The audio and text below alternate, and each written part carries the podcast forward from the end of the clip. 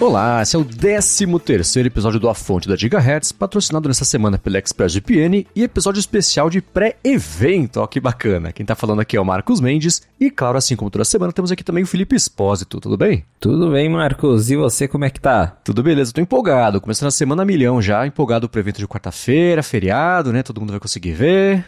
Pois é, finalmente chegou. A gente falou tanto sobre esse evento, tantos rumores, tanta especulação e tá chegando o dia. Aham, uhum, pois é. Chegando o dia também. Tá chegando o dia do M, né? A gente.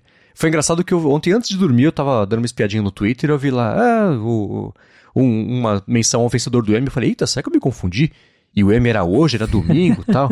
Aí eu vi que o que acontece. Eu sabia que existia. Que o Oscar também tem isso, né? Tem a premiação principal. E geralmente uma semana antes ou alguns dias antes fazem um evento menor para dar alguns prêmios mais técnicos ou coisa assim. E eu descobri que o M tem não dois, mas três, sei lá, três rodadas de, de, de premiações, né? São quase 200 M's que dão a cada ano, ou pelo menos nesse ano vai ser assim. E aí, ontem, na noite de domingo, rolou o, acho que foi a segunda rodada de M's, e Severance já ganhou dois, né? Pois é, eu também levei um susto, porque eu vi no Twitter falando justamente de Severance, falei, caramba, o M é hoje? Aí eu liguei a TV correndo e tentando achar aquele negócio, daí depois eu, ah, não, hoje é um pré-evento. Uhum, é um prêmio. É, pois é. Mas é, Severance já levou alguns prêmios, ganhou, um dos, um dos prêmios que ganhou foi por conta da abertura da série, que inclusive eu gosto muito, é uma abertura que eu nunca pulo. Sim. Deixo passar porque eu acho bem interessante a abertura. Mas a, a, o Apple TV Plus em geral, né, ganhou não só com, com Severance, mas ganharam já uns bons prêmios aí no, no aquece do M. E o que pode ser um bom indício de que quando chegar no M de verdade, é, o, as séries do TV Plus vão levar mais algumas coisas. Pois é, né? Nesse ano já ganhou. É, é curioso, né? Eu tava vendo a lista de vencedores. Carpool Karaoke ganhou de melhor conteúdo de série de variedade, comédia ou drama de conteúdo curto. E eu, falo, eu pensei primeiro, nossa, bastante coisa pra cair no caber numa categoria só. E segundo lugar, verdade, né? Carpool Karaoke ainda existe, né? Ah, ainda existe, uma coisa que a gente nem lembra mais, que nem era originalmente do Apple TV Plus, que era uma série do Apple Music, e depois foi pro Apple TV App, e agora tá no Apple TV Plus, mas uhum. tá lá, existe, foi renovado recentemente para uma outra temporada que já até estreou, e também ganhou um prêmio, né? Olha só. Pois é, né? O de abertura, eu não sei você, mas eu tendo a assistir as aberturas da série. Eu, eu não, eu não pulo nem abertura nem crédito. Para mim, filosoficamente e conceitualmente faz parte do que você está vendo. A abertura é tipo um tira-gosto, é para preparar você, te deixar no clima, é tipo, sei lá, uma borda grande num quadro emoldurado de uma foto pequenininha, para deixar ele isolado e você né, poder ver é, já com o mindset que quem criou queria que você estivesse na hora de assistir. Você costuma pular introduções ou não? Não, introdução eu não costumo pular, não. Gosto de ver tudo. Só se a introdução for muito ruim, daí eu, aí eu pulo. Mas geralmente eu gosto de ver intro. Eu gosto de ver crédito também. Deixa até o final, fica rodando lá. Aham. É, e o, o de Severance ganhou. Tava concorrendo um que tava torcendo para ganhar. É, é, difícil, né? Torcendo para ganhar também, né? Dar um empate do Only Murders in the Building, que é muito legal, não só a série, mas toda a parte de, de design da série, a produção, né, a direção de arte é muito boa, e a introdução do Only Murders in the Building. Cada episódio tem um easter eggzinho a respeito do tema daquele episódio. Então, a 99% da introdução é igual. Só que tem sempre 1% que muda uma coisinha, um detalhe, alguém está segurando alguma coisa, tem sempre alguma dica ali do que vai ser. E a direção de arte é de mulher chamada Laura Pérez, que é uma, acho que ela é espanhola, designer, muito talentosa e tudo mais. Então, eu tava torcendo para Severance ganhar, porque para mim é a melhor série do ano, mas Only Murders eu tinha, achei que tivesse chance, não levou. Nesse ano, talvez ano que vem. é, é, talvez ano que vem. Esse ano foi de Severance, como eu falei. Acho que já é um bom indício de que mais prêmios vêm aí, né? Pois é, né? E teve mais. Teve o, aquele Shmigadun, que é um musical, né? Ganhou de melhor música e letra é, é, original. Teve também Home for Dark, ganhou melhor motion design, né? Não sei, não vi aqui quais são os que estavam concorrendo nessas categorias, mas tem aí um, dois, três, quatro, cinco M's já para Apple TV Plus nesse ano. Né? Bastante coisa. A Apple deve estar tá bem feliz e bem ansiosa para o evento de verdade, que já é agora nessa próxima semana, né? Não lembro se no domingo ou na segunda-feira, mas já daqui uns dias a gente já vai ter o, o M de verdade, em que daí sim a gente vai ter aqueles prêmios de melhor série, né, melhor comédia e tudo mais, para a gente descobrir o resultado dos prêmios principais do M. É, isso aí até onde eu sei é dia 12, então vai ser na segunda-feira, aparentemente. Eu entrei aqui agora no Apple TV Plus só pra ver se já tinha Emmy Award Winner. Não, estão segurando pra colocar esses esperar. banners. É, espera até semana que vem, né? É, aí já faz tudo de uma vez. Mas com certeza, depois do M já vai estar tudo em destaque no site, no Apple TV Plus. Eles Certeza. adoram destacar isso. Que nem quando ganhou o Oscar, né? Não tinha nem Pois terminado é. de descer do palco, já tava lá que tava. que era o Oscar de melhor filme. né? Muito bem, vamos começar com um follow. Tem um follow-up bem legal aqui em relação à semana passada. A gente comentou sobre o Dieter Rams, né, que era o designer-chefe da Brown, e o Paulo Branco falou que ele estava escutando o último episódio, e a gente fez essa referência ao Dieter Rams, e ele, nesse mesmo dia ele começou a ler um livro do Greg McKeown, que é, chama Essencialismo, e no livro tem um exemplo justamente do Dieter Rams para falar sobre o modo essencialista. É uma história que conta que ele no comecinho da carreira trabalhando já na Brown, deram para ele o trabalho de, de ele e a equipe, né, criar um toca-discos novo, e na época tinha toca-disco que era um móvel inteiro, então tinha uma peça de madeira em cima, né, uma tampa de madeira, e o lance dele é de é, tirar, ele fala, motivado pela noção de tirar tudo que é ruído e deixar só o que é essencial, ele fez o que a gente conhece hoje, basicamente, como toca-discos, que é tira, deixar só aquela parte mecânica coberta e no máximo uma tampa de acrílico. Na época foi um escândalo, né? Ninguém falou, ah, vai falir a empresa e depois acabou virando a regra. E aí o livro fala como o critério do design do, do Dieter Rams pode ser resumido no princípio caracteristicamente sucinto e fala sintetizado por apenas três palavras alemãs, que é weniger, aber besser, que até o livro comentei na semana passada, que é menos, só que melhor. E a tradução é, é essa, né? E assim, dificilmente se conseguiria uma definição mais adequada para essencialismo. Eu vou deixar aqui na descrição do episódio o link para quem se interessar e quiser ler esse livro do Greg McKeown, que é um cara bem, bem bacana, ele sabe bem do que está falando, esse essencialismo. Ele tem um outro livro também que eu não vou conseguir lembrar, puxar aqui rapidinho de cabeça o nome, mas tá aí uma coincidência que o Paulo Branco escutou de manhã uma coisa e à noite foi ler e tava lá também. né? Pô, que bacana. É. Valeu aí pelo feedback. E eu vou deixar também na descrição um link. Esse é um vídeo que eu penso nele com muita frequência quando o assunto é conceito, coisas bem pensadas, coisas bem trabalhadas, que é um vídeo de uma meia hora do Leonard Bernstein, o condutor, o regente, é, de, de- famosíssimo, né? E ele tá falando sobre a quinta do Beethoven, que é todo mundo cantando. taranana, taranana, né?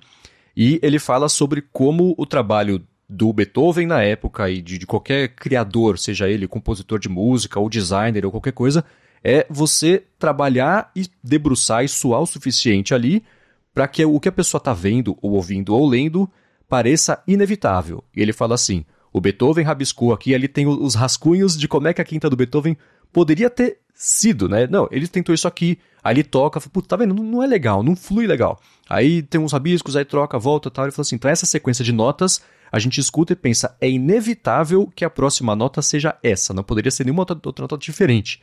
E aí ele vai explicando e, e vai evoluindo isso aí. É um vídeo bem bacana e acho que para quem trabalha com criatividade é meio obrigatório separar meia hora do dia para assistir, porque eu penso muito nesse vídeo quando é, é, preciso de uma- algum tipo de inspiração para trabalho criativo, porque é bem bacana essa ideia. Pô, legal mesmo. Eu não conheci o vídeo, mas vou dar uma olhada aqui também depois do podcast. Dá umas piadas. E falando em coisas inevitáveis, tá chegando a hora.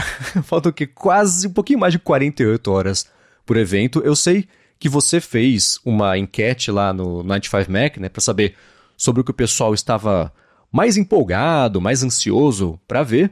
Eu votei na enquete, como eu sou espírito de porco e já sabia que ninguém ia votar no Apple Watch SE, eu votei no Apple Watch SE, mas eu sei que Então você era o voto no SE. Exato, eu sou um dos 52 votos, quase 3 mil na enquete inteira que votaram ali no Apple Watch SE. Antes de falar sobre a enquete, eu quero saber sobre você. O que, que tá te empolgando mais a respeito desse evento? Olha, deixa eu falar uma coisa com sinceridade. Empolgar é uma palavra muito forte, porque a essa altura a gente já sabe tanta coisa e. Aham. Mas tô curioso pra ver o, o iPhone 14 Pro, porque a gente já sabe que, que é o que vai ter mais mudanças de tudo, né? Os Uhum. outros produtos não vão mudar tanto assim, então.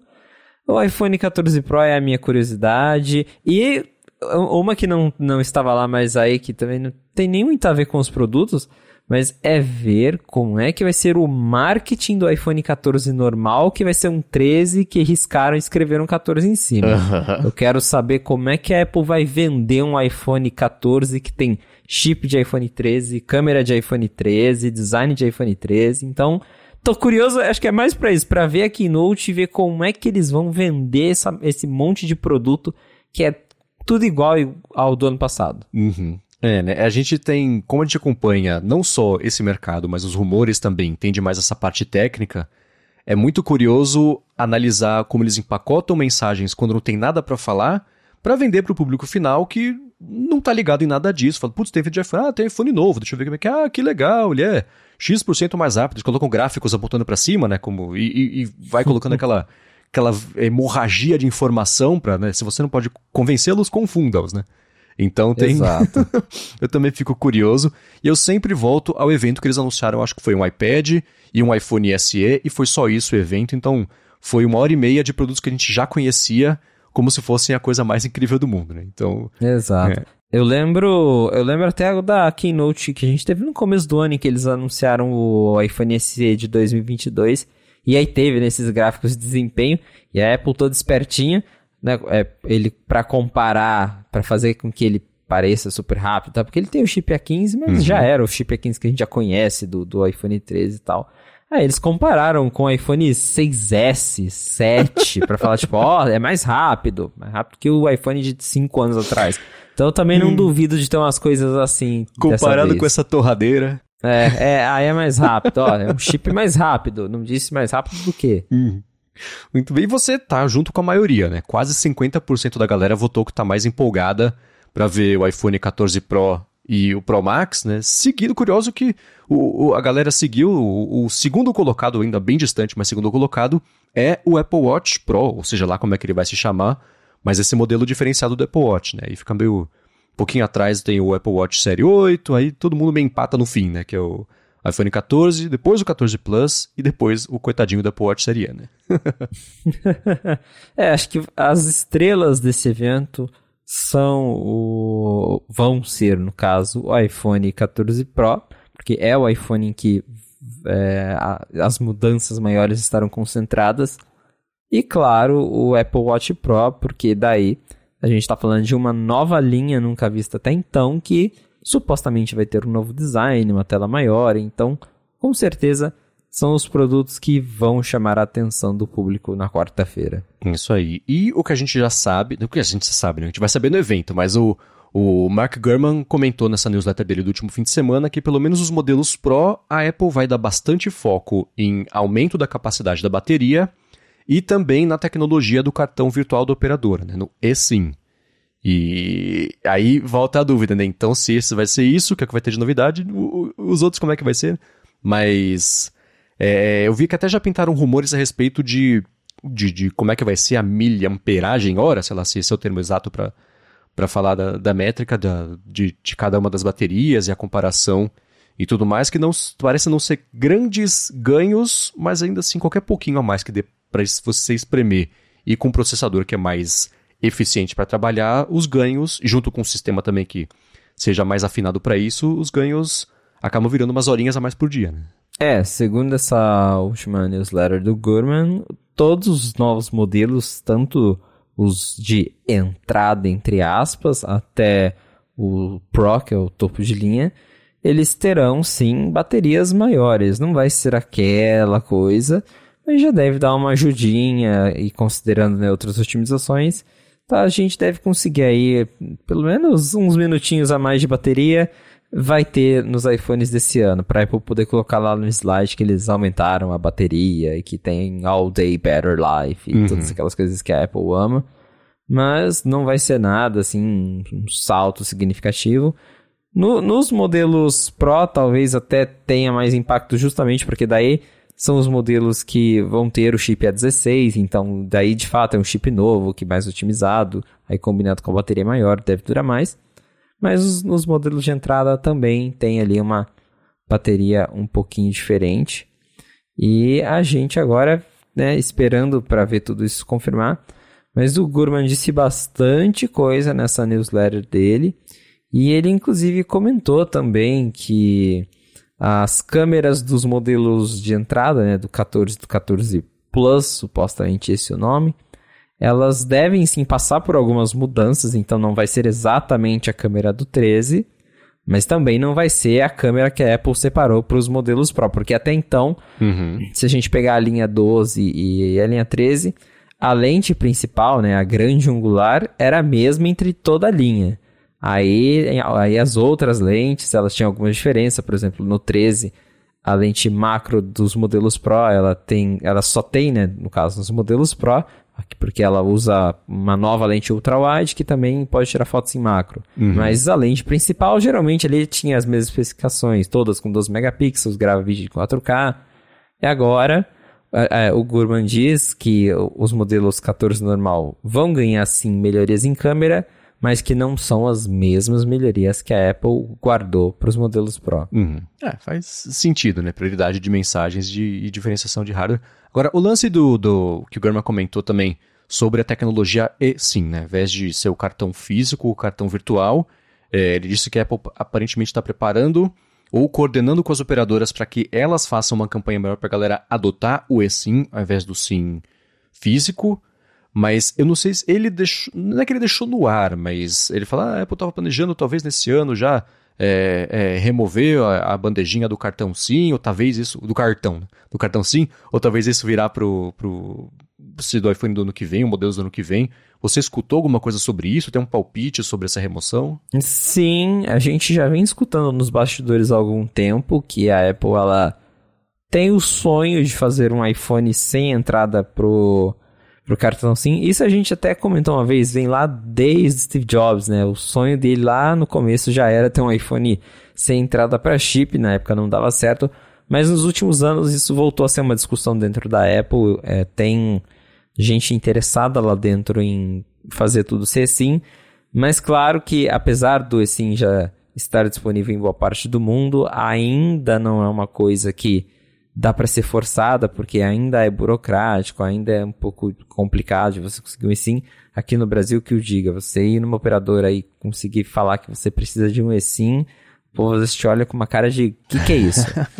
então, a gente está caminhando, mas não vai ser no 14 Pro, iPhone ou no 14, esses modelos desse ano ainda vão ter a gavetinha do chip, como sempre, mas a Apple já está falando para as operadoras, olha, manda já o eSIM configurado para a pessoa já acostumar a usar, porque daqui a algum tempo esse aqui vai ser o padrão da indústria, né? Uhum. Vai acabar esse negócio de chip. Então, o 14 ainda vai ter gavetinha, mas pro 15 talvez aí já tenha uma mudança de hardware que perca a, a gavetinha do chip. Eu acho que eles ainda vão segurar mais um pouco, porque igual eu falei, é, lá nos Estados Unidos eu não sei como é que tá, acho que até já está bem difundido. E lá as operadoras já suportam, por exemplo, você é, faz o backup do celular, aí você compra um novo e transfere o eSIM de um para o outro. Aqui no Brasil nenhuma operadora suporta isso até hoje, então você trocou de iPhone, você tem que ir lá na loja, pedir para eles transferirem seu eSIM manualmente, é um saco. Então, a coisa está caminhando, mas ainda tem muito que mudar. Porém, está sim nos planos da Apple, talvez daqui um, dois anos, tirar de vez o chip físico e forçar todo mundo a usar o eSIM. É, uma coisa que eu tentei achar aqui rapidinho, em que ano que estreou o eSIM? O eSIM ele veio com o iPhone 10S e 10R em 2018. Tá, é, então já faz um tempo que ele tá aí, né? Ano após ano isso saiu. Aposto que muita gente nem sabe que isso existe dentro ainda do, do telefone, que é uma opção, que tem essa possibilidade que aqui no Brasil, apesar de você ter comentado, né, a dificuldade de, de explicar o que você quer e receber isso, mas ainda assim é, é, já tem essa possibilidade, então é, me parece que se não for uma coisa que a Apple e com as operadoras mesmo faça essa pressão ou essa campanha, que seja, chame de como, como quiser, né, pra galera migrar pro eSIM, é, é, ia ficar meio estacionado mesmo esse assunto, porque interesse por parte do público não tem, porque é, essa é uma daquelas coisas assim, né? Que é uma solução em busca de um problema. As pessoas estão usando o cartão porque elas sempre usaram o cartão e é assim desde que saiu do, do, do CDMA, né? Virou é, é GSM. Então ninguém nem pensa na, na, possibilidade de não ter. E deve ter uma questão, imagino, cultural em alguns países, né? De troca de chip, troca de cartão. Eu sei que na China existe, não sei se até hoje é assim, mas já existiu pelo menos um modelo que tinha duas bandejinhas de cartão e nenhum cartão Sim. digital, não é isso? Exatamente. Lá na China tem um modelo até hoje do iPhone que ele tem dois chips de verdade, justamente por essa questão cultural, porque lá a galera é realmente acostumada a usar dois chips e a China sendo um mercado importante para a Apple, foram lá e lançaram de fato um iPhone com duas, com duas gavetinhas de chip. Aqui no Brasil isso também é muito popular. Eu conheço muita gente que usa duas linhas, mas aí o Brasil já não é mais um mercado tão importante comparado com a China e Uhum. a gente ficou com o eSIM mesmo. Aos poucos as pessoas estão conhecendo, mas realmente acho que vai depender da Apple dar um empurrãozinho aí nas operadoras para tornar isso mais conhecido, eh, eh, mais difundido. Talvez até uma coisa de mostrar ali na, na própria configuração do iPhone, falando, Uhum. olha, você tem a possibilidade de configurar um eSIM. Daí a pessoa descobre o que, que é o eSIM. Porque tem isso também, às vezes as próprias, o próprio usuário não sabe o que, que é, tá acostumado Uhum. a pegar o chip, tira o chip, coloca o chip. É, às vezes eu comento co- que eu do eSIM com alguém e o povo fica curioso porque não, não, tem essa informação, não é divulgado. E Uhum. Agora, talvez, né, com os novos iPhones e a Apple dando esse empurrãozinho, aí a coisa ande, vai pra frente e fique num- de um jeito em que daqui um ano ou dois eles possam realmente tirar o chip físico para focar no eSIM. É, isso é campanha de, de informação mesmo, porque a minha impressão com base em nada é que se você instalar, usar o chip físico, o chip virtual, digo, né, parece uma coisa muito mais fixa do que você ter a possibilidade de arrancar o chip do telefone por outro e pronto, tá resolvido, né? Então, que é mais de dizer que ele é digital, mas você tem a mesma facilidade para trocar de operadora, trocar de número do que se for o físico, mas enfim. Esse é o trabalho da Apple com as operadoras, né? É, exatamente. Eu, eu, por exemplo, eu, quando eu peguei o meu primeiro iPhone com suporte ao eSIM, fiquei todo empolgado. Fui, fui na operadora, falei, ah, eu quero que migre minha linha pro eSIM, que eu quero testar o Uhum. eSIM. Porque a ideia é muito legal, se você pensar, por exemplo, né, se alguém roubou seu celular, a pessoa não consegue tirar o chip, porque não Aham. tem chip, né? Então, ok, ele pode desligar o celular, mas geralmente eles têm aquela coisa de tentar já tirar o chip fora. Então, talvez você dê sorte e ganhe um tempinho a mais ali para rastrear seu celular, ou enfim. E eu acabei voltando pro chip normal, Uhum. porque em uma das minhas trocas de iPhone, como eu troco todo ano, é, eu fui na loja, fui peguei o iPhone novo, e aí falaram pra mim, ah, mas o, o funcionário que é responsável por fazer a, a, a migração de linha não tá aqui. então, aí eu falei, pô, então me dá um chip normal aí, cansei desse negócio de assim, e é isso. É mais fácil tirar o chip e colocar em outro.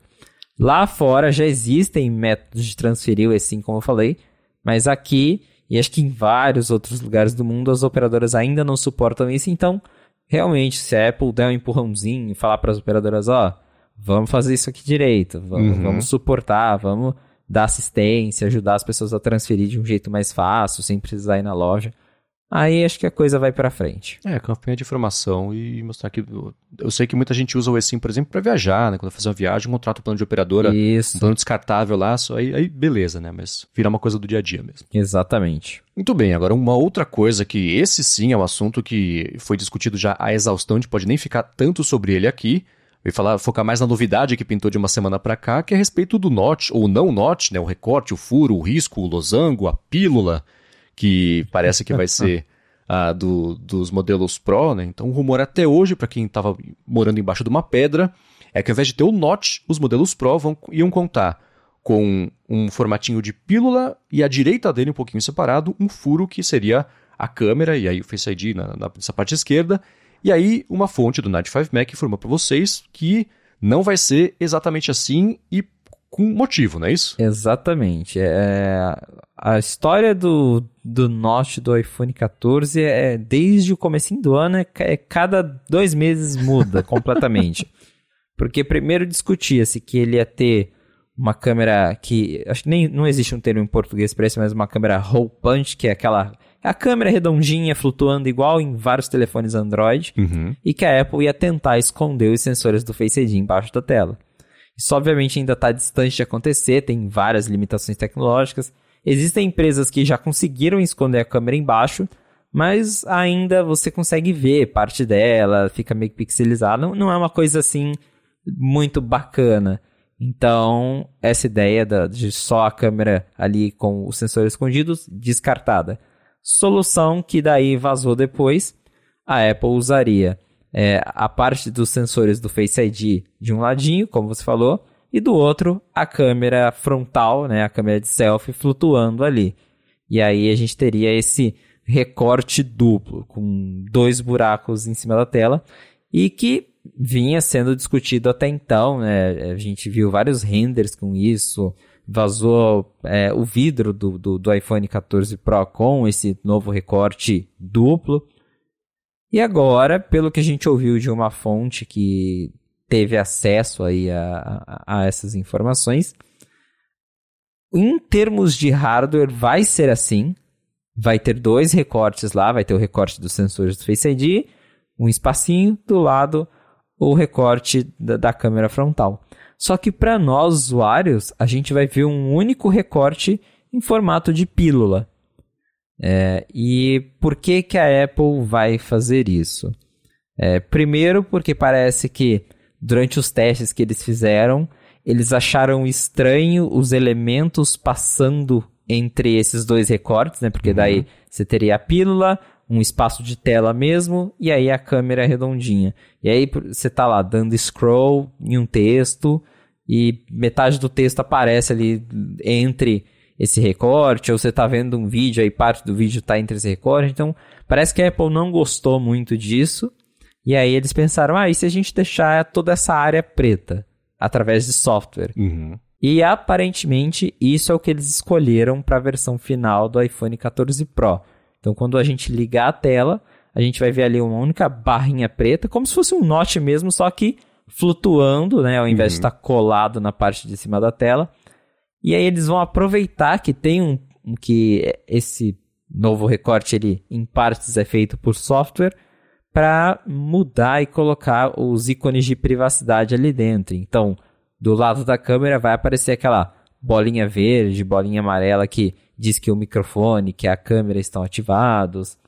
Então eles devem aproveitar um pouco esse espaço. Mas é de última hora ficamos sabendo que essa pode ser a, a decisão final da Apple pro, pro Note, né? Mas aí seria realmente algo feito com o software para parecer uma coisa só. Uhum. É, em termos ali do hardware mesmo, desconsiderando quando a tela está apagada, vão, seriam os dois recortes que tinham vazado anteriormente, só que exibidos de uma forma diferente para o usuário. É, então assim como acontece hoje, por exemplo, com o iPhone e com o Note, dependendo de como bater a luz, você consegue ver exatamente o, o Note, né? Se você tiver na, na luz do sol, por exemplo, dá para ver os, os furinhos todos, dos sensores todos e tudo mais. Então seria isso, e no fim das contas é, a tela vai ficar desligada entre esses dois, entre esses dois recortes e, e furos. É, e pelo menos em, nos, em todas as dezenas de renders que apareceram nessa última semana, tentando imaginar como é que vai ser isso, tem também no Knife 5 Mac que foi onde apareceu para começo de conversa. O comportamento é muito parecido com o indicadorzinho de, de, de, o verde que é o de luz, né? Porque só tem esse do Mac, né? Então o de hardware mesmo ali ao lado da câmera.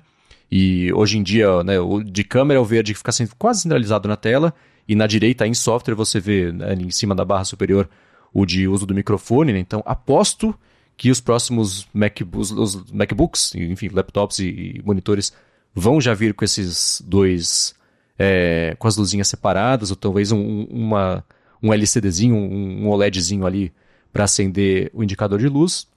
Mas aí faz sentido, apesar de eu Olhando esses renders novos, eu estranhei agora o fato de ser uma coisa contínua e não dois furos, como estava antes. Porque é, é, curioso pensar, não, Apple achou estranho passar o texto entre um buraquinho e outro, mas aí tudo bem, você cobriu o buraco, mas logo acima já tem um espacinho também, onde vai passar texto, vai passar coisa, né? então, poxa.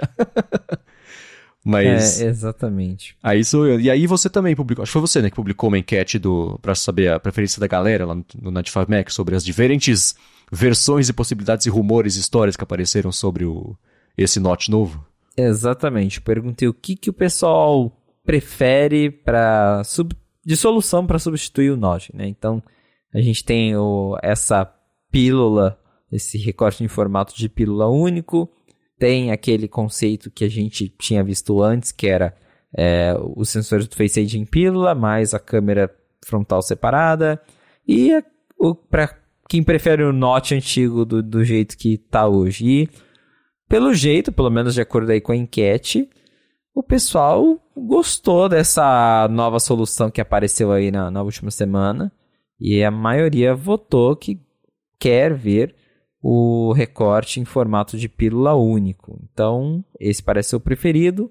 Aí logo depois tem uma galera, quase 30% votou que queria daquele jeito que vazou antes, que seriam os dois recortes separados. E tem também um pessoal que quer o Note mesmo e tá feliz com o Note e não, gostaria de ficar com ele. Uhum. Eu fiquei bem na dúvida do que escolher, porque, é, é, como você disse, de tanto acho que ver os renders que vazaram e tudo mais, eu já estava acostumado com a ideia de que aquele seria o iPhone 14 Pro com o, os recortezinhos separados, que aquela uhum. seria uma nova identidade e tudo mais. Aí agora eu fico vendo esses renders com, né, com a, o, o, novo recorte unificado ali, com aquela parte toda preta. Acho que é questão de costume, né? É, principalmente depois que você pegar um aparelho desse na mão e começar a usar, é uma coisa que tanto faz. Uhum.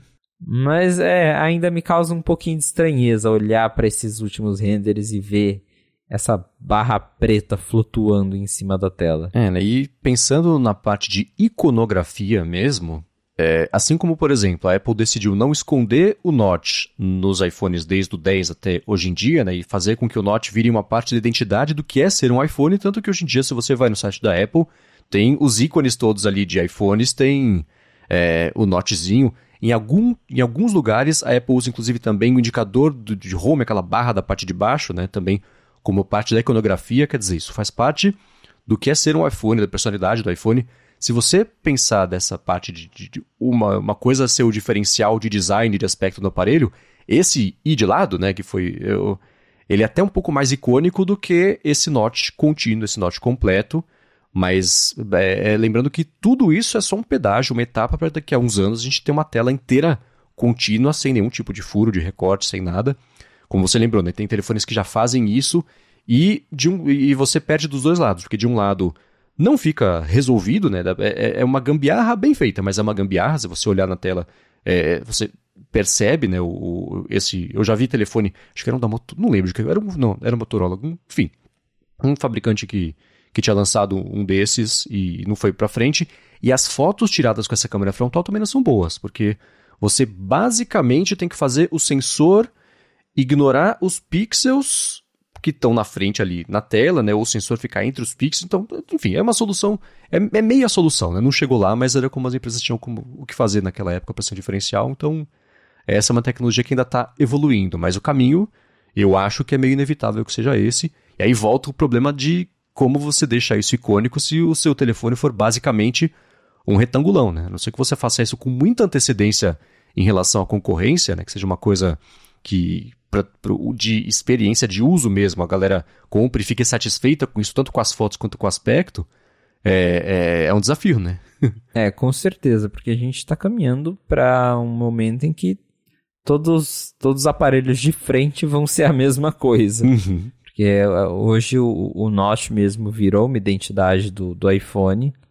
É, por mais que Várias empresas correram atrás do Note. Hoje, acho que no, no Android já ninguém mais usa Note. Virou realmente uma coisa da Apple. Então, você vê um aparelho com Note, você pensa no iPhone. Uhum. E se todos os aparelhos né, perderem tudo, ficarem só o vidro, vai, vai ser um pouco estranho, né? Ver, ver tudo igual.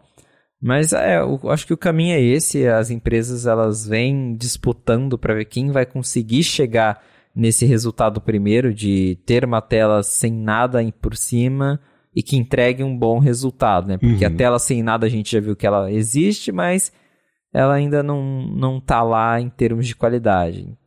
Mas por agora, pelo menos, parece que pelos próximos anos, eu diria, porque a Apple não vai mudar isso agora também para daí no ano que vem já mudar de novo, é. assim como o Note. O Note chegou em 2017, Aí em 2021 ele ficou um pouquinho menor. E em 2022 ele vai mudar de formato. Então vai aí mais uns quatro anos com essa solução, acredito eu. Uhum. E que é, vamos ver se vai se tornar também o padrão para outros dispositivos da Apple, porque o, MacBook, por exemplo, agora tem Notch, né? O MacBook Pro, o MacBook Air tem Notch. E será que um dia a Apple vai trazer esse mesmo formato para o MacBook? Vai manter o Notch? Porque daí também começa a ficar estranha a linha, né? Porque a, a, gente tinha uma consistência, né? Tipo, ok, tem Notch no iPhone, agora tem Notch no MacBook. Aí agora o iPhone não tem mais Notch, mas o MacBook vai continuar tendo Notch. Então, é curioso para ver como é que eles vão unificar tudo isso mais para frente. Claro que não vai ser agora. Agora eles vão mexer no iPhone primeiro, porque é o produto que mais importa para eles. Ah, e lembrei de um outro detalhe também, né? A gente falando aqui desse recorte novo por software e tudo mais, das luzinhas de privacidade. Dizem que a Apple vai usar o HDR da tela do iPhone para fazer essas luzes de privacidade brilharem mais forte. Ah. Para elas parecerem como um LED de verdade. Uhum. Então, através do HDR, né? Porque o para quem não sabe, o iPhone ele tem a, a, tela do iPhone ela chega tipo 1200 nits de brilho, alguma coisa assim, só que só em, em reprodução de conteúdo HDR, ela não sustenta esses 1200 nits. Geralmente o brilho máximo que a gente consegue ativar manualmente é um pouco mais baixo que isso. E a Apple ela deve usar o HDR para fazer essas bolinhas brilharem mais forte para você conseguir ver mesmo é, usando ali do, né, com a luz do sol batendo e tal.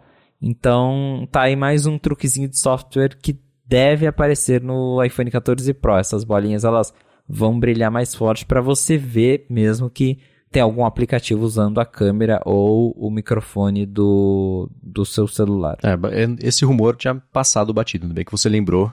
Interessante, gostei dessa ideia. E eu sei que dá já pra galera que estiver muito curiosa para saber como é que vai ser conviver com esse iPhone 14 com o Note já tem um, tem uma gambiarra, tem um jeito criativo pra galera fazer esse, esse test drive do novo iPhone, né? pois é, o pessoal já inventou uma imagem que você salva é, no, no, aplicativo de fotos do seu iPhone e ele coloca o, o novo recorte ali na parte de baixo do celular. Então você bloqueia a rotação de tela, vira o iPhone e aí você tem uma ideia de como é que fica o recorte. Eu fiz isso, eu fiquei um tempão olhando assim pro meu iPhone esse recorte. fiquei pensando, pensando, falei, será que esse negócio vai ficar legal? Será que.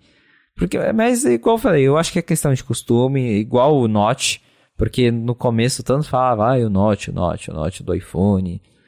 Eu lembro assim que com uma semana usando o iPhone 10 eu já não ligava mais, mais pro Note. Claro uhum. que tá ali, você né, vai assistir um vídeo você percebe que tá ali, você sabe que tá ali, e às vezes, de fato, ele tá por cima de alguma coisa que poderia não estar, mas depois você para de pensar naquilo e a vida segue. Então acho que vai ser a mesma coisa agora. No, no começo vai todo mundo reparar, vai todo mundo postar foto desse recorte. O que vai ter de foto em rede social comparando o recorte novo com o Note do iPhone antigo e tal. Mas daqui a um tempo ninguém mais lembra e vai ser isso aí. É, eu fico. Eu, eu baixei essa imagem, eu testei. Ela, pelo menos no iPhone, no, no tamanho Max, a proporção dela é um pouquinho ainda falta. Então você dá um zoomzinho pequenininho, né, para ele abraçar isso. bem as curvas na parte de cima. É, mas mesmo sem dar esse micro zoom, se for desse tamanho, eu acho meio grosseiro. Se ele fosse um pouquinho menor, eu acho que seria um pouco mais agradável esteticamente, né? É, mas pode ser 100% esse lance da questão de costume mesmo. E uma dica é, quem for testar isso aí, fecha um dos olhos, porque aí perdendo é, a, a noção de profundidade de campo, é, a, a, lente, aquilo tudo, é, é, se você olhar para a lente de fato do iPhone que vai estar embaixo naquele momento, que for de ponta cabeça, vai ficar bem parecido, né? Que a gente não tem tanta profundidade assim com os olhos. Então é, é outro truque para ver como é que vai ser, como é que pode funcionar isso aí. Vamos ver. É, aí agora a galera já consegue dar uma olhadinha mais de perto para saber como é que vai ser o tão aguardado note, recorte de pílula que não tem nem nome. Tá, tava falando com, com isso com alguém no Twitter. A, a gente precisa achar um nome para esse recorte, porque uhum. o note virou um nome, né? Não é. é um nome oficial. A Apple nunca usou a palavra note na vida mas criou-se esse termo note. Aí agora você vai descrever isso numa matéria, é, é, o recorte em formato de pílula que não sei o que. Ah, uhum. Vamos ver se a gente acha um nome para isso. É, vai virar a pílula do iPhone, provavelmente. A né? pílula do iPhone, é, é, pílula do iPhone. É, Acho que vai ser meio por aí. E, uma, e, e, seguindo com os rumores aqui, o que a gente já sabe mais ou menos que pode pintar, você falou sobre as melhorias de hardware da, da câmera, né? Então, é, o sensor ultrawide e tal. E, e, esse lance de pixels maiores, é, é, você tem um jeito eficiente e sucinto de explicar o que, que isso, qual a melhoria que isso traz pra galera? Claro. É, o analista Mintico, que a gente já conhece muito bem, disse, na, tem que ter um momento Mintico, né? Todo, claro. todo episódio do A Fonte tem. E aí o Ko voltou no seu Twitter recentemente para falar de última hora que a lente ultra-wide do iPhone 14 Pro também vai passar por melhorias, porque até então que a gente sabia era a Apple vai trocar a lente principal, que é a grande angular, de 12 para uma de 48 megapixels, uma resolução bem maior. A telefoto ele já tinha falado que provavelmente não vai mudar, deve se ganhar vai ser alguma melhoria ali talvez né, no pós-processamento e tal, mas em termos de hardware, ela deve continuar com o mesmo zoom de três vezes que a gente tem hoje. E agora ele disse que a lente ultra-wide vai mudar, vai ganhar um sensor maior com pixels maiores. E o que, que isso implica para a gente é, em termos de qualidade de imagem? Se você tem um sensor maior com pixels maiores, significa que aquele sensor é capaz de capturar mais luz. Então, para quando a gente está falando, por exemplo, de tirar uma foto em um ambiente escuro, uma foto durante a noite, ou uma foto quando está dentro de casa com a janela fechada, o seu celular vai conseguir capturar mais luz natural, o que significa que ela vai ter menos ruído e que vai precisar de menos truques de pós-processamento para melhorar a imagem. Porque o que acontece hoje quando a gente tira uma foto em um ambiente escuro? O celular ele faz, não só o celular, mas as câmeras em geral, elas têm truques para é, corrigir aquela falta de luz. Então aí você, por exemplo, pode aumentar o tempo de exposição da foto para você capturar a luz por mais tempo. Só que daí, né, se você está usando o celular na mão, qualquer tremidinha já estraga a imagem. Você pode aumentar o ISO da foto, que daí ele aumenta o nível de ruído para compensar a falta de luz, uhum. mas aí você tem aquela foto que fica com bastante ruído. Então, o ideal mesmo para a gente ter uma boa foto em, em locais escuros é você ter um sensor maior. É, é até engraçado pensar, por exemplo, que lá no iPhone 11 a Apple apresentou o modo noite como uma solução para melhorar isso, porque uhum. daí ele aumenta o tempo de exposição é, da foto, ele captura a luz por mais tempo, a foto fica é, melhor apresentável à noite. E hoje, com, eu vejo muito isso no meu iPhone 13, acho que para grande parte das fotos noturnas que eu tiro na rua, por exemplo, ele nem ativa mais o modo noite porque o sensor principal cresceu bastante e ele consegue capturar bastante luz se o lugar não estiver totalmente apagado, então ele nem precisa mais do modo noite. Uhum. Então a ideia agora é fazer isso com a lente ultra angular, trazer um sensor maior para que ela capture mais luz, para que a gente tenha fotos melhores, principalmente em situações, é, em locais escuros. E acho que vai ser bem importante porque a lente ultrawide ela é bem ruinzinha perto das outras lentes do, do iPhone. Eu mesmo eu não tiro muitas fotos com ela porque claramente ela não consegue é, chegar perto é, da qualidade que as outras que as outras lentes do iPhone entregam. Até uhum. ali durante o dia você consegue né, tirar uma foto legal, mas tirar foto à noite com a ultrawide, mesmo com o modo noite e tudo, ela ainda deixa a desejar. E agora parece que nos modelos Pro a gente vai ter uma lente ultra-wide com um sensor maior e com pixels maiores, o que vai dar uma qualidade melhor para as fotos noturnas ou em qualquer outro lugar escuro. É, e no fim das contas, esse jeito, essa solução de aumentar os pixels é uma alternativa para você melhorar a foto e captura de luz sem ter que mexer na abertura da, da, da, da lente. Né? É um jeito de você resolver com, não no software, mas com um outro hardware, uma coisa que você não vai resolver com esse lance da abertura. Né? Que daria meio na mesma. É, exatamente isso, porque você pode né, aumentar a abertura da lente, mas aí no caso, pelo jeito, a Apple vai mexer só no sensor mesmo para ter os pixels maiores e tentar resolver esse problema da lente ultrangular ser a o seu patinho feio da, das câmeras do iPhone. Então, isso abriria caminho, por exemplo, eu sei que a gente está falando sobre a grande angular, mas tem todo um lance, uma ideia rolando, um rumor, de que o novo iPhone vai ter, não exatamente um foco, mas ainda assim, talvez um modo algo a ver com astrofotografia por conta do convite lá, que é aquele campo estrelado formando o logotipo da Apple. É, aumentar, por exemplo, os pixels nas outras, para as outras lentes também é, poderia abrir caminho para esse tipo de captura? Você vê essas coisas meio relacionadas? Não? O que, que você acha? É, acho que qualquer melhoria em relação a permitir que a gente capture mais luz para tirar fotos à noite dá sim um espaço maior para fazer isso. Mas não é, é, Acho que a Apple nem precisaria disso para conseguir um módulo de astrofotografia. A gente vê pelo Pixel, por exemplo, que faz mágica uhum. através de software.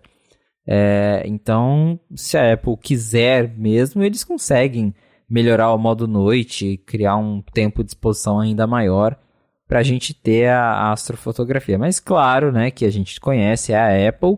Então, se eles forem fazer mesmo algo assim, vai ser algo que eles vão justificar que precisou do novo hardware e tudo mais. E vai ser só para iPhone 14 e 14 Pro. Mas eu gostaria muito de ter o modo astrofotografia nos novos iPhones. Mas aí é basicamente dá para fazer com software sim. Claro que você ter o hardware melhor, ter uma abertura ma maior ou ter né, melhor estabilização principalmente, uhum. né? Porque daí a gente está falando de uma foto de longa exposição, então Quanto melhor a estabilização da lente, melhor vai ser o resultado.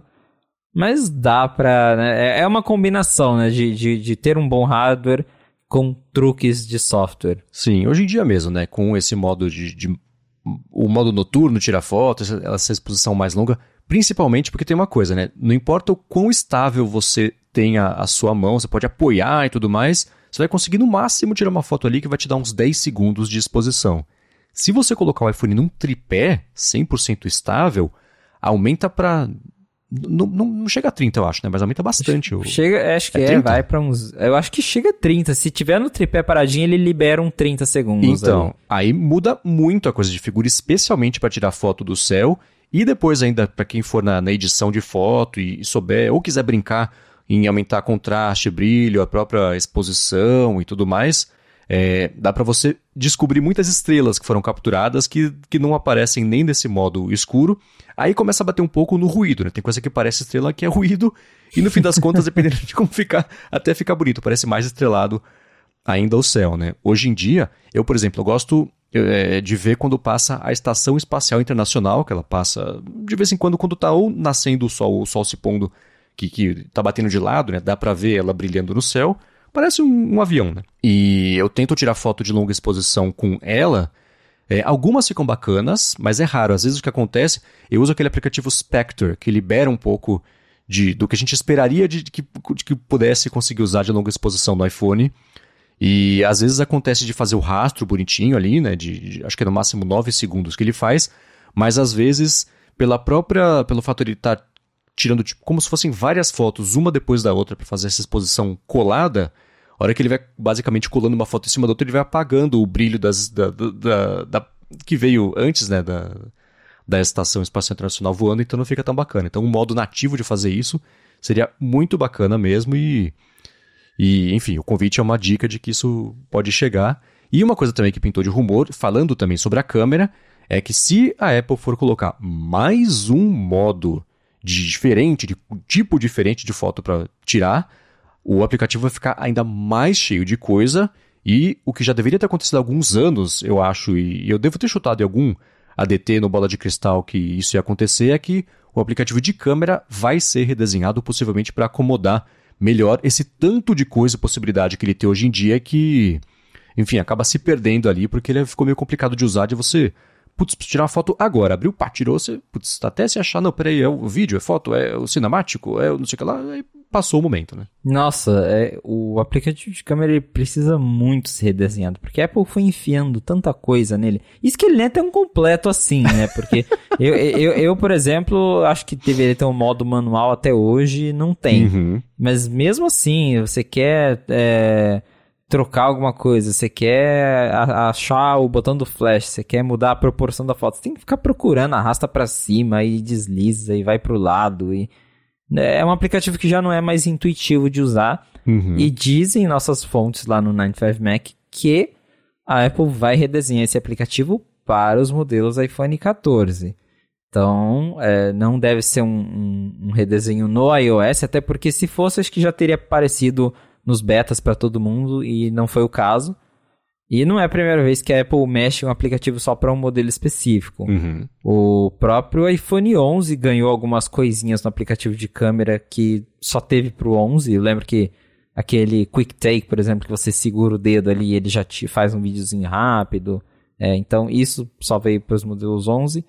E agora parece que eles vão aproveitar que o Note vai embora e a gente vai ter esse novo recorte em forma de pílula para colocar mais botões em cima. Então, uhum. é, a gente vai ter mais botõezinhos ali é, naquela área que era a área do Note. Eles vão jogar os controles para cima, o que para mim faz sentido, porque a gente está falando para cima, mas eu parei para pensar, pô, você vai tirar uma foto na horizontal quando você vira o iPhone, esses botões vão estar ali do lado, né, para uhum. você mexer com, com os polegares. Aí eu acho que faz bastante sentido. Então, deve ter sim um redesenho do App Camera, tanto com mais novidades, eu imagino, como também com um jeito um pouquinho mais fácil de encontrar esses atalhos que hoje ficam escondidos, né? Que você tem que arrastar para achar eles e é uma coisa que não é tão intuitiva assim. É, você tomara. Eu não sei você, mas pelo menos uma vez por semana eu perco um momento de foto que eu quero, sei lá, selecionar o foco em algum lugar, aí na verdade eu, eu toquei sem querer em vídeo, ele troca da câmera pro vídeo, aí você pode até voltar, aí você... Nossa, Pronto, sim. passou, né? Sempre acontece, é chato pra caramba, vamos ver se agora eles resolvem. Pois é. Agora uma outra coisa também que virou assunto essa semana e pintou, na verdade desde acho que do, da, da semana passada e, e tá cada vez mais forte, é essa história da nomenclatura do modelo maior do iPhone, né? Porque a gente está acostumado com as coisas Plus serem serviços. Depois que a Apple tirou. Foi o, qual foi o último? Foi o 8 Plus? Foi o último iPhone com Plus foi, nome? Foi o 8 Plus. É, né? E aí a Apple adotou o Max, porque era um modelo maior do que todos os outros, então tinha a nomenclatura Max. Mas aparentemente nesse ano, como vão existir dois modelos grandes e dois pequenos, dois que são uma, o max é um, né? Dois aí são dois máximos, não, não faz sentido, né? Semanticamente, então parece que a Apple vai voltar a usar a nomenclatura Plus para ele, né? É, me parece um pouquinho questionável justamente porque antes a explicação da Apple, né, o, o motivo que eles deram, claro que isso é tudo marketing, é que Max era mais que Plus, né? Então, porque o, o, os iPhones Plus eles tinham 5.5 polegadas de tela e aí a Apple falou, olha, agora a gente tem um de 6.5, cresceu uma polegada, então agora não é mais Plus, é Max. Uhum. Esse ano, tanto o iPhone 14 e o iPhone 14 Pro estarão disponíveis nos mesmos tamanhos, que é 6.1 e 6.7 polegadas. Só que aí um deles supostamente vai chamar Plus e o outro Max. É, até o próprio José Adorno do 95 Mac, abraço ah, José Adorno, como sempre, tava demorando, né? O abraço pro José Adorno. E ele conseguiu ouvir de, de fontes próprias que o nome do modelo maior intermediário desse ano é Plus e não Max, que uhum. tudo indica então que realmente a gente vai ter iPhone 14, iPhone 14 Plus iPhone 14 Pro e iPhone 14 Pro Max. Ah. E aí, claro, a Apple pode usar isso para falar, tipo, ah, é Plus e Max porque o Max ele tem mais recursos, né? Uhum. É o uhum. Pro, mas aí já tem o Pro, né? Mas enfim, talvez essa seria a justificativa, porque dele é o Pro Max, é o topo de linha, é o que tem mais coisas, e o outro é só o iPhone 14 Plus, né? Vamos ver aí. Eu, eu, eu particularmente achei estranho. Eu, eu preferia que fosse iPhone 14 Max e 14 Pro Max, porque daí uhum. você entende que é o mesmo tamanho, só que com um tem os recursos Pro e o outro não. Mas tá. tá. bem forte aí o indício de que o nome vai ser Plus mesmo. Tá, é, faz, semanticamente faz sentido. Plus, a gente tá falando de tamanho. Max tá falando de desempenho, né? Então, é, o Pro também tá de desempenho. Lembrando que, por exemplo, a Apple lançou o M1 Pro e o Max, né, os chips, e depois lançou o Ultra, que ele é mais que o Max, né? O Ultra. Já pensou um iPhone 14 Ultra? É, então, né? É o iPhone Studio Ultra, vai ser o que vai ter o maior processamento e a maior tela, né? Então tá, tá bagunçado, mas é, é, enfim, tem, tem muita gente apostando que vai ser isso aí. Já vazou até capinha, né, na verdade, também, mostrando lá o, o, iPhone 14 Plus, né, com, com essa nomenclatura, esse jeito aí. E capinha, quando vaza essa, essa altura do campeonato, geralmente tá certo, né? É, exatamente. Usar uma foto já de uma capinha supostamente da Apple que já tá escrito lá na caixa iPhone 14 Plus, então as evidências são bem fortes. Parece que iPhone 14 Plus é o nome do novo modelo grandão que deve substituir o iPhone mini, que esse sim, pelo jeito, acabou. Beleza. E um último rumor aqui, antes de a gente passar para o que mais vai pintar nesse evento, que tem rumor novo, gostei inclusive de um dos rumores novos que pintaram sobre o que mais vai pintar nesse evento aí de quarta-feira. É, apareceram fotos, já tinha rumor sobre isso, apareceram fotos agora, que é aquela coisa, dá pra saber se é verdade ou não, mas geralmente é essa altura do campeonato, sobre a cor dos novos iPhones e uma cor a volta da cor roxa, que fez tanto sucesso lá pro. Foi iPhone. Qual foi que a Apple lançou fora de, de, foi de o, ciclo? Foi o 12. 12? É, tá. Que era um. Hum, purple, né? Isso. Agora roxo. É. é, é, e aí parece que a gente vai ter de novo um iPhone roxo, só que dessa vez na linha Pro. Porque uhum. quando a Apple lançou o 12 roxo foi só para os modelos normais. Naquele evento de primavera que eles fazem lá fora. Aí eles lançaram o, a versão roxa, que agora virou uma tendência para Apple, uhum. né? Lança o iPhone novo em setembro. Aí passa uns meses, olha só, uma nova cor para os consumidores. E agora, pelo jeito, já logo em setembro, uma das novas cores do iPhone 14 Pro é roxo. É, não dá para até vazar algumas fotos ali de, de alguns modelos, mas não dá para saber exatamente qual é o tom desse roxo. Uhum. Mas lembrando que os iPhones Pro eles são sempre foscos, eles têm um acabamento em vidro fosco, então é, é, não vai ser aquele roxo brilhante como é nos modelos comuns. Mas também tem informações de que o próprio iPhone 14 normal também vai ter um modelo roxo, porque realmente acho que é uma cor que muita gente gostou. Eu mesmo conheço várias pessoas que compraram o iPhone roxo, o 12 roxo, quando lançou e agora tá voltando aí pros iPhones desse ano. Eu tô interessado em ver essa cor, porque eu, eu nem lançou e eu já fico pensando, ah, qual que vai ser a cor que eu vou escolher para o meu iPhone? é, na, nos últimos anos eu fui com o azul, então eu peguei o azul do 12, o azul do 13, no 11 eu fui com o verde, que foram as novas cores, né? Porque uhum. passei a vida inteira usando iPhone cinza espacial, preto cinza espacial, falei, ah, cansei de, de preto cinza espacial, vou mudar mas teria um iPhone roxo? Talvez, mas eu fico pensando, caramba, acho que roxo deve enjoar tão rápido. Então, tô, quero, quero saber qual que vai ser o tom desse roxo para para decidir se eu vou de roxo ou não. Mas a ideia é que a gente vai ter um iPhone roxo. Aí tem gente falando que a Apple ainda vai manter um iPhone azul na linha, porque acho que o azul também se tornou uma cor bem querida entre os usuários de iPhone Pro.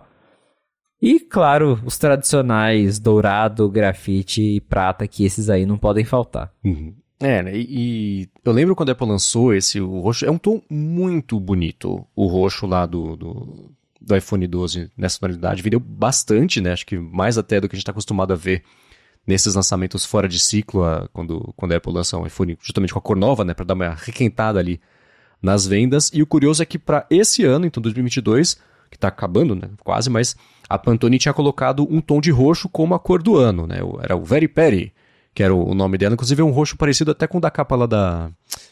Ah, como é que chama aquela cantora? Olivia Rodrigo, é que tem aquela capa... Do Olivia é, Rodrigo, é um tom isso. bem parecido aquele, com aquele lá. É, sendo para o modelo Pro, é, é dá para pensar mesmo que vai ser... É, essas tonalidades do modelo Pro que a Apple tem escolhido nos últimos anos são curiosas, né? Que você só vê a cor se a luz bater de um jeito específico, né? Dependendo do. Todos parecem. Se você olhar de um jeito, todos parecem meio cinza, ou todas as cores meio parecidas, aí ela, ela brilha diferente ali, claro, na lateral, né? Que é mais. É, o acabamento é diferente, é mais polido, aí você consegue ver melhor também ali na, na câmera, né? no, no, no, quadradinho ali da câmera você consegue ver. Mas não dá para imaginar aplicando é, é, esse conceito que é para ter colocado nas cores dos últimos anos, pensando num roxo, vai ser mais ou menos isso. Também eu vou deixar aqui no 95 Mac, no, no link da, no episódio, na descrição do episódio, aí, bagunçou tudo, o link para a matéria do 95 Mac que mostra mais ou menos assim como é que vai ser esse roxo, com essa foto que apareceu de alguém mostrando ele no dia a dia mesmo, mas está aí mais, mais um roxo para a linha, talvez agora nessa versão Pro. Pois é, vem aí mais um iPhone roxo que eu tô ansioso para ver, para decidir qual que vai ser a cor do meu próximo iPhone. É, e tem gente que falou também, mas aí a gente só vai descobrir mesmo na, na quarta-feira aqui. A Apple considerou trocar o azul pelo verde, porque uhum. o iPhone 13 ganhou um modelo verde também aí na, na, na, atualização em meio de ciclo. Que é o meu, inclusive. Olha só. e aí tem gente falando que talvez a Apple tire o azul e aí seja roxo e verde além das cores normais. Uhum. Então vamos ver como é que vai ser essa questão de cores. Mas a questão do roxo, né? O, o vazamento do roxo me parece ser o que está mais certo, porque é, alguém já tinha comentado há, alguns meses que teria um modelo roxo e agora, né, vazaram aí algumas fotos e tal. Então, realmente parece que o roxo é uma cor certa para esse ano. Muito bem. Agora eu quero trazer a discussão, vamos trocar aqui de, de marcha, falar sobre o que a gente pode esperar, o que vai pintar do Apple Watch, e de um vazamento de última, última hora não, né? De vazamento de segunda-feira aqui, sobre um, um, talvez um One More Thing que possa pintar nesse evento, que infelizmente não deve ser o headset, mas a gente fala sobre isso. Mas antes disso, eu quero tirar um minuto aqui para agradecer a ExpressVPN, que está mais uma vez patrocinando o A Fonte. A ExpressVPN oferece duas grandes vantagens para quem assina que, na verdade, três para quem é ouvinte aqui do, do podcast, porque eles estão oferecendo desconto no plano anual. Mas as vantagens que eles oferecem são as seguintes: primeiro, navegação mais segura. Em segundo lugar, mais possibilidade de explorar a web afora aí, sem estar geolimitado por conta de servidores que não liberam conteúdos dependendo do país onde você está. A parte de privacidade é que se você se conecta a uma internet sem senha, ou então pode até ter senha, mas geralmente é, tem, existem níveis diferentes de preocupação com segurança dependendo das redes. A sua conexão pode estar tá em risco, os seus dados podem estar tá em risco. Então, se você se conecta.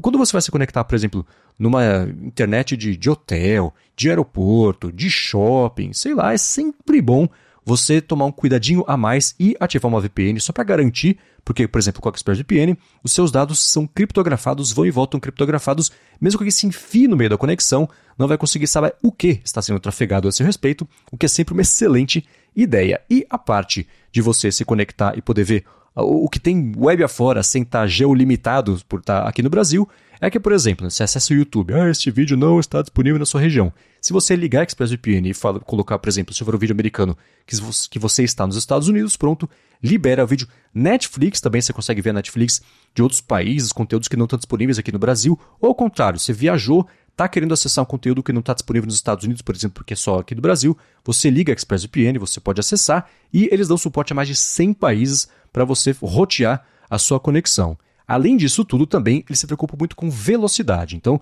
além de navegar do jeito seguro e abrir possibilidades de você poder conhecer a internet de outros países, você também navega sem perder velocidade, até para jogar também. É o tipo de coisa que importa bastante. E a parte mais bacana é que quem está ouvindo aqui esse episódio da Fonte tem um desconto de 3 meses na assinatura do plano anual. Na verdade, aproveita de graça 3 meses para assinar o plano anual, depois ainda de experimentar por 30 dias. Então, para garantir esse desconto, você faz o seguinte: acessa expressvpn.com a fonte. Tem link aqui na descrição. Você vai aproveitar 30 dias sem nem ter que colocar informação de cartão de crédito. Depois, você, se você assinar o plano anual, são mais 3 meses também de graça para só no ano que vem você pagar para usar a VPN. Então, mais uma vez, acessa lá expressvpn.com a fonte. Muito obrigado, ExpressVPN, pelo patrocínio mais uma vez aqui do podcast e pelo apoio também, claro, a toda Gigahertz. Valeu, ExpressVPN! Agora vamos lá, da última semana para cá, eu vi que pintou, na verdade não são mais rumores, agora fotos, né, entra nessa parte de fotos, de um case do que seria o Apple Watch Pro, e com esse case dá para ver até novidades não só da parte do design dele, mas também de, de, de, de, partes físicas, botão novo, localização nova de botão, coisa assim, né? Pois é, vazou aí um case do novo Apple Watch Pro, que vai ser o modelo maior. E o interessante desse vazamento é que ele tem um novo recorte, um novo buraco que não existe no, no, nos Apple Watches atuais. Então, nos modelos atuais, a gente tem ali do lado direito a coroa digital e aquele botão lateral que a gente usa para usar o Apple Pay ou para desligar o relógio. E aí do outro lado você tem apenas o alto-falante e só. Uhum. Nesses cases que vazaram do lado esquerdo também tem dois recortes. Tem um recorte maiorzinho que eu imagino que seja do alto-falante e tem um outro menorzinho. E aí fica a dúvida, o que, que é isso, né? Será que é um novo botão? Será que é só um recorte diferente para um sensor novo? Não dá para a gente saber ao certo, né? É, tem gente acreditando que esse é um novo botão que eles vão colocar. O que eu já não sei se é o caso, porque vai, vai colocar botão pra quê, né? Já, é, e até pensando que a ideia do Apple Watch resistente é ter menos partes físicas e tudo mais, porque isso geralmente é o que né, quebra no, em, um, em um produto. E até tem todas aquelas patentes que a Apple estuda um jeito de um dia é, transformar a coroa digital do Apple Watch em algo 100% digital, para também ser menos uma parte física no relógio. Então fica aí o um mistério, mas a, a case indica isso e a case também mostra que o corpo desse relógio não deve ser de laterais retas, como a gente né, vinha especulando, né? nem acreditando, porque a gente já tinha aqueles rumores de que o Apple Watch Série 7 ia ser todo flat, não aconteceu. Uhum. E aí falaram que não, então esse aí vai ser o Apple Watch Pro. E agora esses cases que vazaram mostram que ele vai ser redondinho, entre aspas, igual todos os outros modelos de Apple Watch, só que num corpo maior. É, e eu lembro até que o Gurman chegou a dizer uma vez, a gente comentou também que quando perguntaram para ele do design do relógio, ele falou: olha, não vai ser nem redondinho igual aos atuais, mas também não vai ser todo flash. Então vai ser o quê, né? vai ser um, um Apple Watch triangular. É, mas o case mostra que num, em questão de formato, pelo menos, não vai mudar muita coisa, só esse botão misterioso que a gente não faz ideia do porquê ele tá ali. E que o tamanho dele, o, o, formato do corpo dele, no caso, vai ser quase a mesma coisa dos outros modelos. Uhum. É, dá esse lance de ter bot dois botões dos dois lados, né? Então, do jeito que é hoje em dia, por exemplo, quem usa do lado esquerdo e usa do jeito que a Apple propõe que a pessoa use, fica ali na parte direita do relógio em cima a coroa digital, na parte de baixo o botão mesmo, né? Que é o que te ajuda a navegar, ir para home e tudo mais, ativar o Apple Pay. E aí fica uma coisa simétrica. Do outro lado, parece alinhado ali, tem um outro botão e em cima tem um, um furo circular que é menor do que seria do outro lado do coroa digital, mas menorzinho também. Eu imagino, né, pensando nesses relógios de, de, de esportista, a galera que, que usa, sei lá, para fazer a uh, cronômetro e fazer volta e tudo mais. Hoje em dia isso está resolvido que você toca na tela, por exemplo, fazer uma volta ali se você estiver cronometrando alguma coisa. Tem esses jeitos de interagir no software Imagino que para hardware, dependendo da atividade que você estiver fazendo, seja um pouco mais fácil, seja mais acessível. Eu sei, por exemplo, se você está nadando, né? A interação com a tela, ela fica meio reduzida porque ele não se... Você tenta tocar na tela, ele dá um scroll, não entendeu que você tocou, então você não fez nada, ele entende que você toca, então, é, para não sei, são chegadas, né, em natação, talvez para marcar chegadas seja mais fácil fazer isso, mas isso poderia ser uma coisa que existe hoje em dia, por exemplo, no Apple Watch, porque nadadores usam, a Apple promove o natação com o Apple Watch, a não ser que ela passe a focar 100% atividade física nos relógios, nesse, nesse, nessa versão Pro, Active, Sport, Explorer, sei lá como é que vai chamar. É, mas aí você mata um pouco o propósito de uso do Apple Watch de todo mundo que não é, não vai usar só. Enfim. Aí tudo bem, é parte de comunicação da Apple, como é que ela vai vender isso aí. Mas essa parte de botão, a não ser que sejam recursos novos e específicos desse modelo, o que é, não sei, corajoso fazer isso, porque você pode eliminar uma boa parte aí de esportistas casuais que não vão pôr a mão no bolso para pagar mais, ou, enfim, não vou gostar desse tamanho, sei lá, né? É, esse lance de botão, eu tentei até agora tirar, para tirar screenshot, coisa assim no, no, Apple Watch, né? Que a Apple até desligou pro padrão isso, mas dá para reativar, de você apertar os dois botões laterais. A gente usa a outra parte do, do, do, do, do dedão apoiado ali no, do outro lado para poder tirar o print, então é reaprender um pouco a interagir com ele se for desse jeito aí, mas é, vou me repetir. A essa altura do campeonato, quando pintam fotos assim, geralmente, se não for isso, é bem parecido, né? É, exatamente. Então, alguma coisa diferente vai ter daquele lado, né, para ter vazado esses cases mostrando esses dois novos recortes do, do lado direito do Apple Watch. Então, tem algo aí, a gente também vai descobrir logo logo. É, por enquanto são só especulações do que seria isso, né? Botão. Isso que você disse até faz sentido, de certa forma, é um botão de atalho para marcar voltas, marcar, enfim, é, coisas relacionadas às atividades físicas, já para você não ter que ficar tocando na tela, acendendo a tela, dando scroll talvez para procurar um botão. Então, para quem pratica esportes, seria algo mais ágil.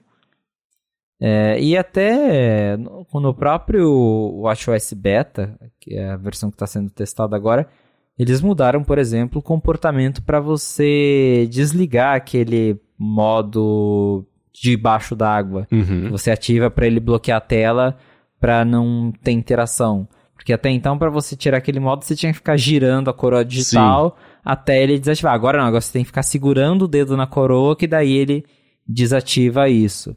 Então, talvez realmente a Apple esteja trabalhando em formas de mudar a interação ali dentro das, das atividades, dentro do monitoramento de atividades físicas, para deixar isso mais fácil para quem pratica esportes, que deve ser o foco desse modelo Pro, porque, uhum.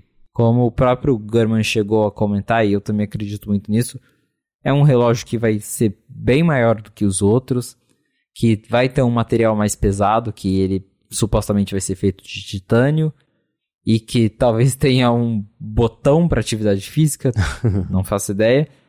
Então é bem possível que esse modelo ele realmente assim o apelo dele esteja para as pessoas que fazem atividades físicas é, com uma certa regularidade, que fazem esportes mais radicais, porque eu pelo menos não me vejo comprando um modelo desses. Uhum, é. Então acho que vai ser realmente um o que a Apple fizer nesse relógio é, é destinado a um público que está interessado em ter um super relógio pronto para esse tipo de atividade. Ou isso, ou uma entrada USB-C. Né? É, olha só, já pensou? pelo, pelo menos aí dá para restaurar o relógio quando ele resolve parar de funcionar do nada, né? Porque acontece mais do que deveria. Pois é.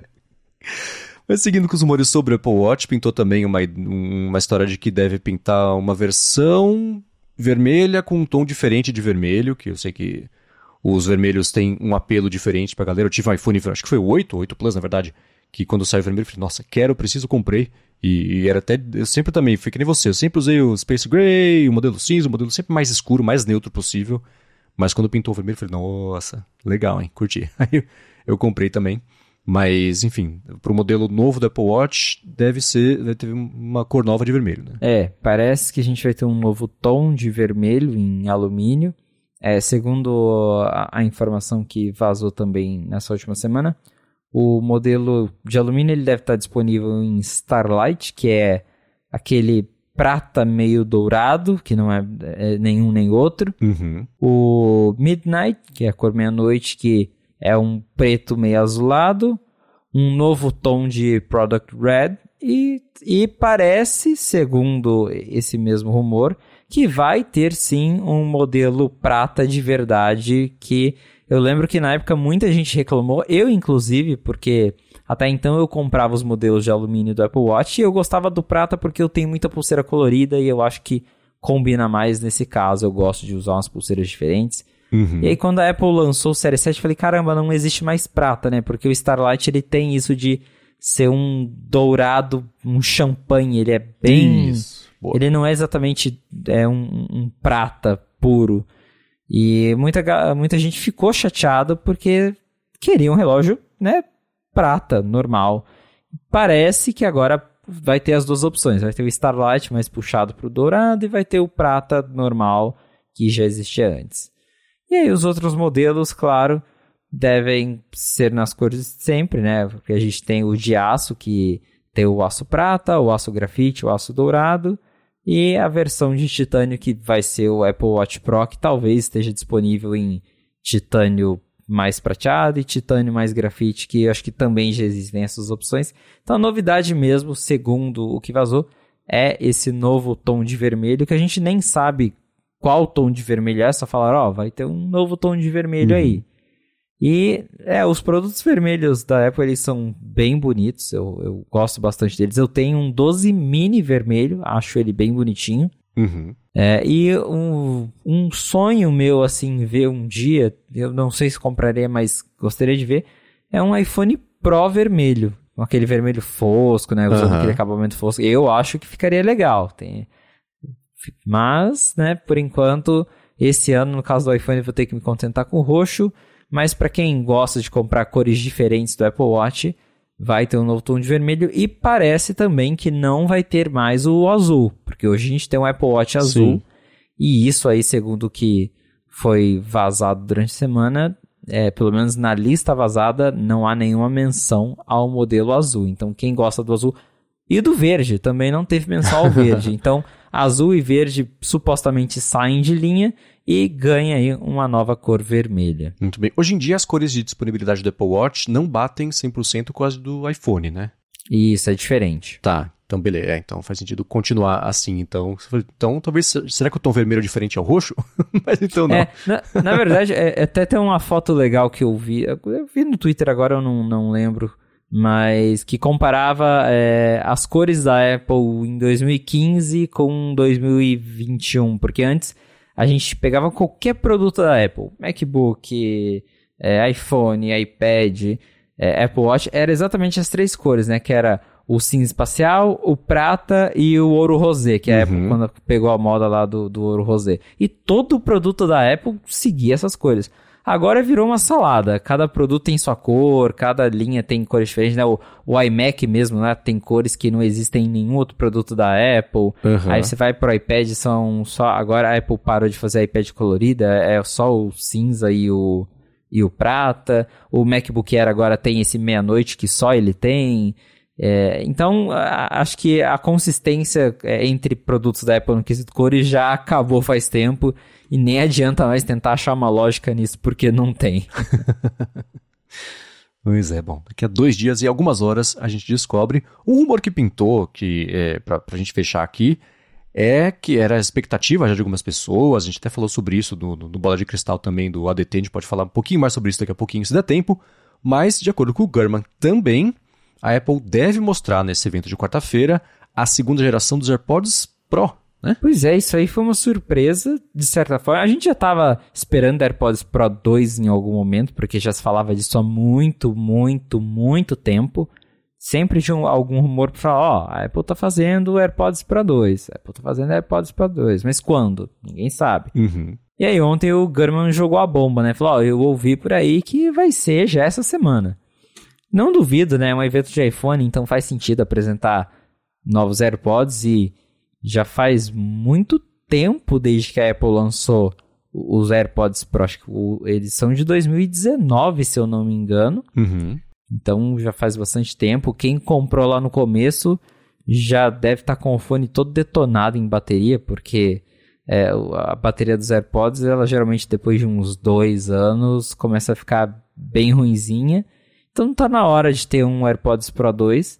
Uhum. Segundo os rumores, a Apple ela deve focar em trazer um, o suporte a um novo codec que finalmente vai habilitar o áudio em qualidade maior, né? De certa forma, um áudio lossless através do Bluetooth, porque com a tecnologia que a gente tem hoje, a gente não consegue transmitir esse tipo de áudio por Bluetooth por, por limitação mesmo, porque o Bluetooth ele é lento e ele não tem banda suficiente para transmitir um arquivo áudio de grande assim em tempo real. Uhum. E agora, talvez com os AirPods Pro 2, a grande novidade seja né, um novo chip que suporte é, transmissões é, de arquivo em uma velocidade mais alta, que consequentemente vai permitir aí a, a transmissão de áudio com menos perda.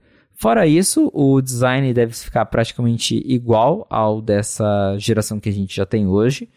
Existiram rumores de que a Apple chegou a estudar, mudar o design dos AirPods Pro, que ela ia tirar aquela hastezinha e ele ia ficar só um só a parte Um mesmo cima do fone. O feijãozinho igual os fones da Samsung.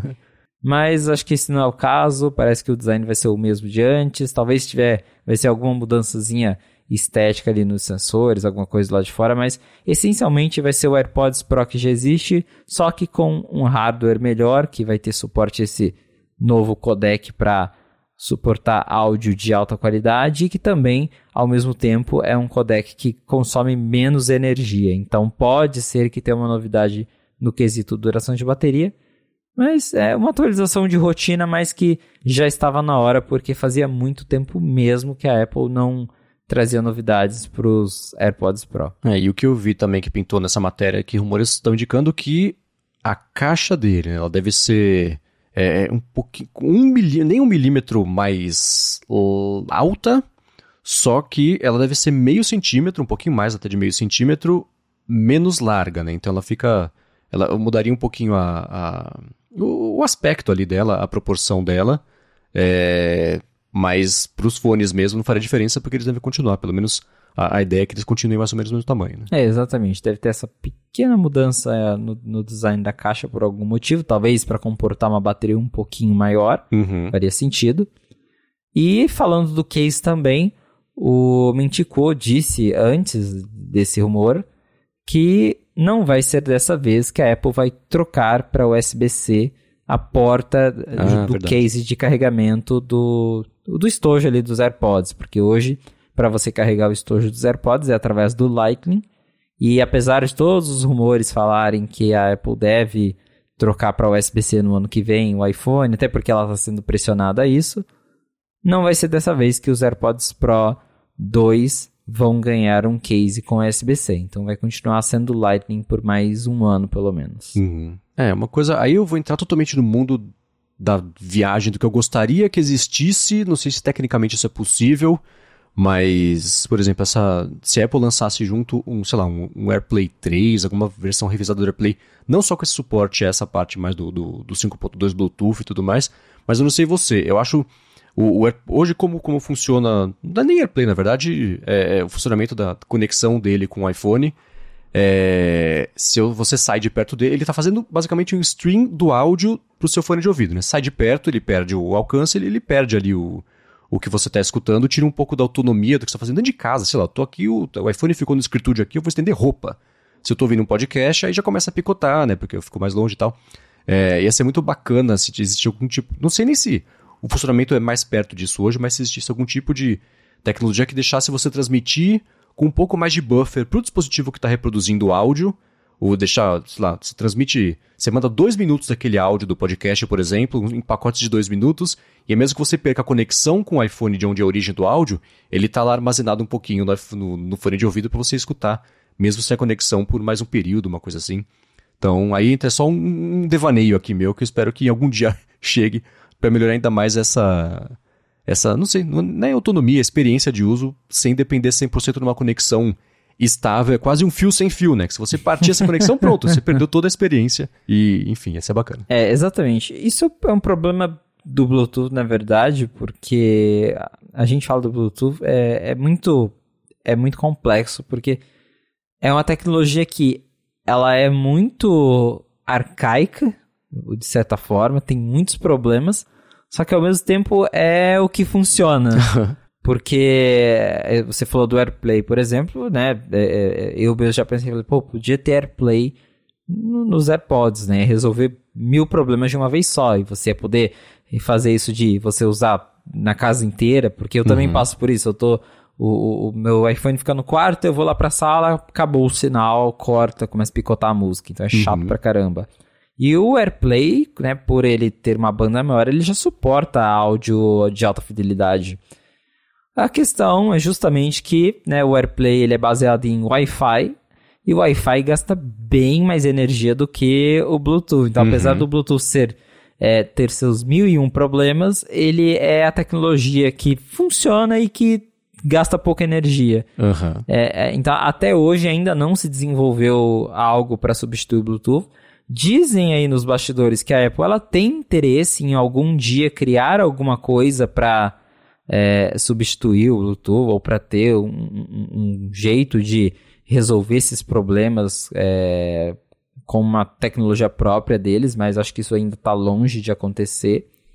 E a gente vai ter que se contentar com mais um AirPods que é baseado em Bluetooth, mas realmente seria interessante ver a Apple criar um, uma nova tecnologia, um novo jeito para contornar o Bluetooth, pelo menos nos, no, nos acessórios dela, nos produtos dela, porque a, a, gente também não pode pensar em trocar, tirar o Bluetooth, sendo que todos os outros iPhones existentes ah, até sim, que são é. baseados em Bluetooth, né? Ela inventa lá um, um novo AirPods que só funciona no iPhone 15. e aí não dá muito certo. É, teria que ser aditivo mas, e não de substituição. É, exatamente, teria que ser aditivo. Mas eu gostaria de ver também alguma solução para que é, em dispositivos compatíveis usasse essa tecnologia mais moderna, que consiga transmitir mais longe, que consiga transmitir um áudio de alta fidelidade. É, né? um relay, por exemplo, de, né, eu estou conectado aqui, eu tenho, tudo bem que é um caso específico, mas eu penso, eu tenho o, roteador no meio da, da Eero, no meio do caminho, lá na sala tem um HomePod, o HomePod poderia se conectar ao fone de ouvido e aí fazer esse roteamento do áudio a partir do fone que vem. Né?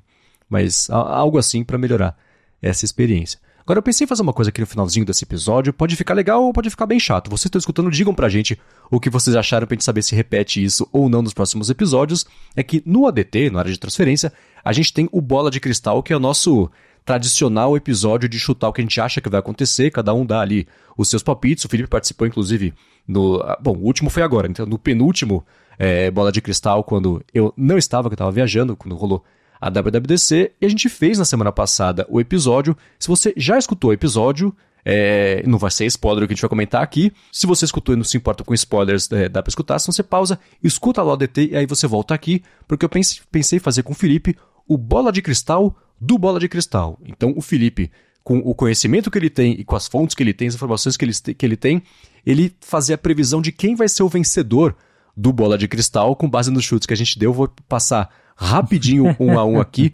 O Felipe fala sim ou não. E a gente tenta prever quem vai ser o vencedor do Bola de Cristal. É, e aí, bom, e aí tem o um evento na quarta-feira, a gente vai gravar na quarta-feira à noite e sexta-feira tá no player de todo mundo. Boa ideia? Vamos lá. Vamos lá. Então é o seguinte, a gente fez a, a gente tem a nossa tradicional também é, ordem alfabética aleatória. A gente começou com o Bruno falando que pelo menos um dos iPhones vai ter uma comunicação via satélite para texto ou então para chamada de emergência. Sim ou não? Ah, isso aí tá com cara de que sim, viu? Boa. O Coca seguiu falando que pelo menos um dos novos iPhones vai ter uma tela Always On. Ah, essa, essa eu coloco a minha mão no fogo para falar que vai. é, né? A gente falou tanto de tanto rumor e tanta coisa aqui que a gente até nem, nem falou do negócio da tela Always On, que acho que a essa altura já é, né? Já... É, é, assim, quem quiser apostar que não vai ter, vai perder dinheiro. É, com certeza. Aí eu dei um chute ousado, eu acho que eu falei que o convite do evento da Apple, né, o, as estrelas, tudo mais com o logotipo, era só uma indicação de alguma coisa apontada para os wallpapers. Lá. Não que o wallpaper vá ser o logotipo da Apple formado de estrelas, mas sem astrofotografia, sem essa parte toda, que é só como tem sido nos últimos anos, dica do wallpaper dos modelos novos. Pois é, olha, se a gente considerar os últimos anos, é dica de wallpaper, então acho que você tem chance de estar certo, hein, Marcos? Tá, se você fosse apostar, você, você teria chutado que ele tem relação ou não com a astrofotografia, por exemplo, que a gente comentou que pode chegar. Vai, tem astrofotografia ou não? No, no, no, o que você acha sobre os iPhones novos? Eu acho que tô mais pro wallpaper do que pra astrofotografia. Então vamos tá. de wallpaper. Beleza. E o Rambo falou que pelo menos um dos novos iPhones vai ter um furo na tela no lugar do notch. Olha, se o furo for a monocelha, tá certo. Acabamos de batizar. A monocelha, pronto. Pílula nada. É, é, boa, boa. Tenta emplacar isso também lá no Note 5 Mac, do monobrow do, do iPhone.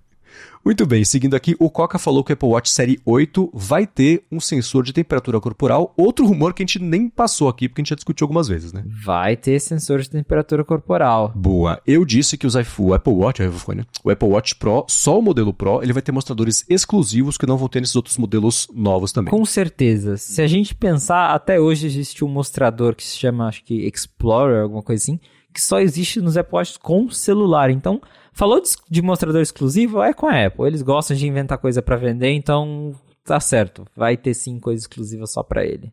O Rambo disse que o iPhone 14 e o Pro vão ter chips diferentes em relação ao A chacota do ano que também deve estar certa.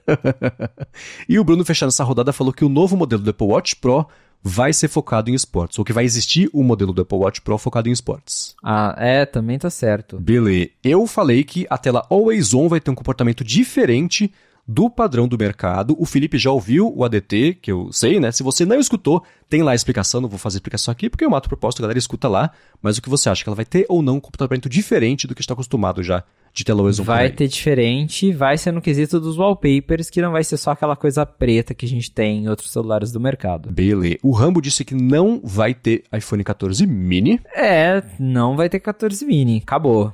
Chega de mini. Ó, oh, tamo Tá, gabaritando tá até gabaritando. agora, que incrível. Ou os chutes foram todos nada arriscados, ou a gente. Enfim, o Bruno falou que vai ter uma geração. Olha, o Bruno falou que vai ter uma geração nova dos AirPods Pro. Se você me perguntasse isso na semana passada, eu ia falar não, mas hoje eu falo sim.